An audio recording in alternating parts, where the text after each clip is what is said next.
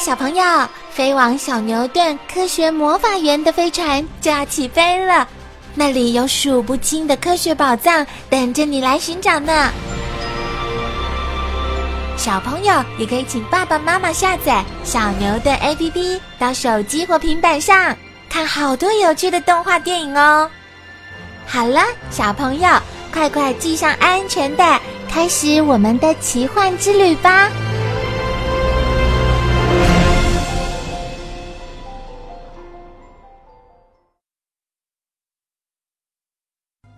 徒劳而返。银河九号太空船的成员驾着飞艇，在一望无际的海洋上空盘旋，不久便冲入海底。他们直向海底深处前进，恍惚间仿佛在水晶宫里漫游。水底充满奇丽的景象和阴沉难以估测的危险。海中的景色在探照灯的照射下，或明或暗，变幻无常。飞艇内的人们耐心地搜寻着，希望能找到传说中的美人鱼。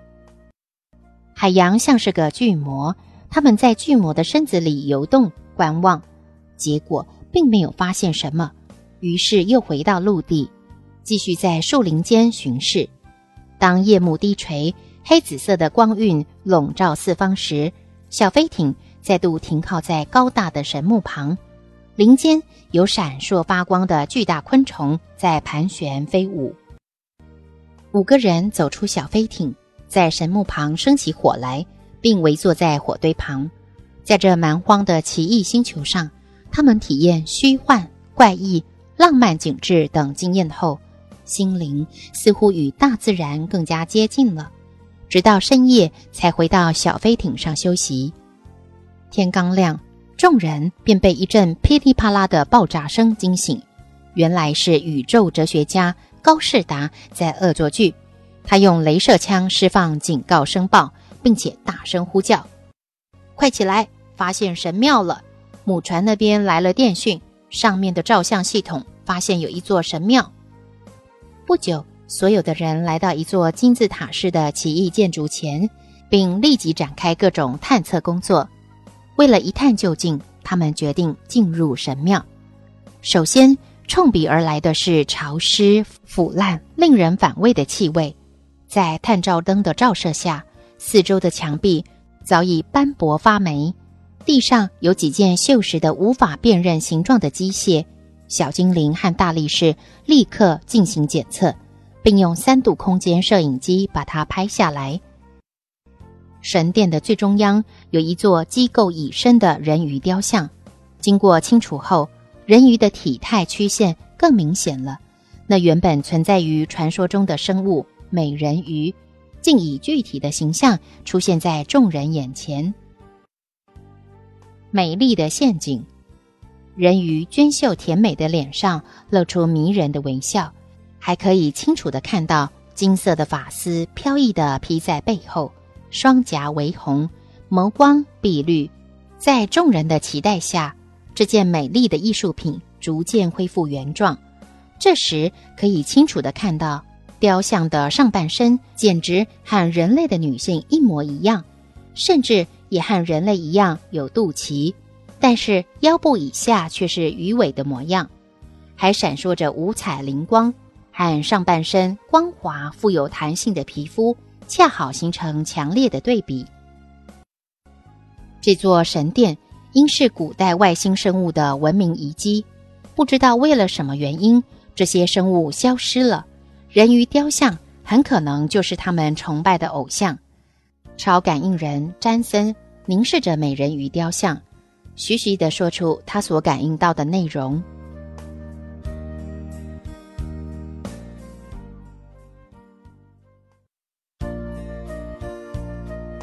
海里，海里有通路，连接到神殿的地下水道。他们来了，成群结队的来了，也许是来朝拜他们祖先的遗迹。所有的人都屏息静听，唯恐打断了他的感应。指挥官罗伦凯并不这么乐观，他警告众人说：“目前我们还不知道他们是敌是友。”对我们有没有危险？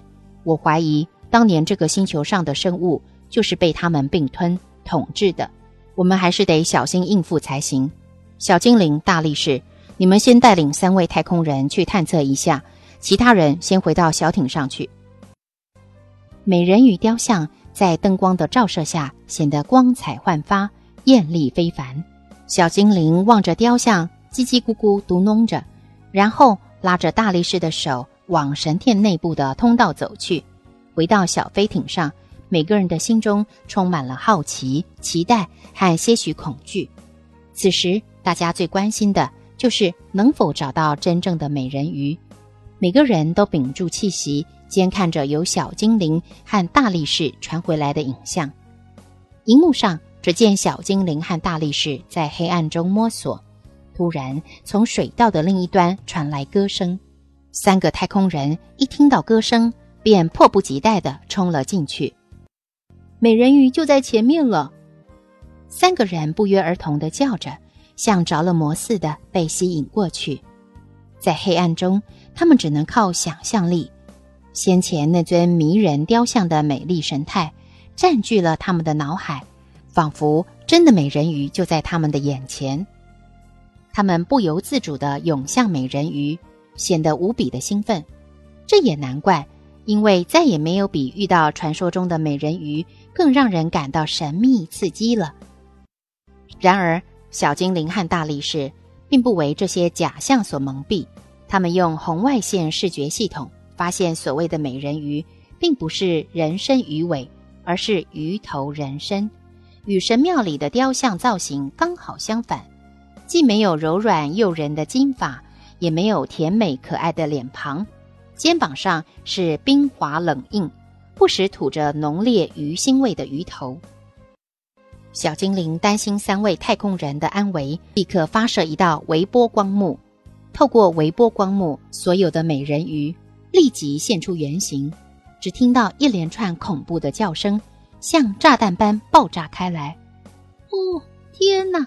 他们是鱼，不是美人鱼！上当了！好恐怖啊！好恶心呐！快逃啊！他们是妖怪！三位太空人仿佛从噩梦中惊醒，没命似的往后撤退。人鱼似乎知道诡计被拆穿了，带着悲凄的呼啸声逐渐隐退，不知去向。小精灵、大力士和三位太空人回到神殿，美人鱼雕像依然娇艳迷人，似乎在欣赏这幕荒谬的戏剧。他们不敢久留，立刻朝小飞艇奔去。当所有人都回到银河九号母船后，指挥官把刚才小精灵拍下来的影像记录播放给大家看，大家都觉得那真是一场可怕的梦魇。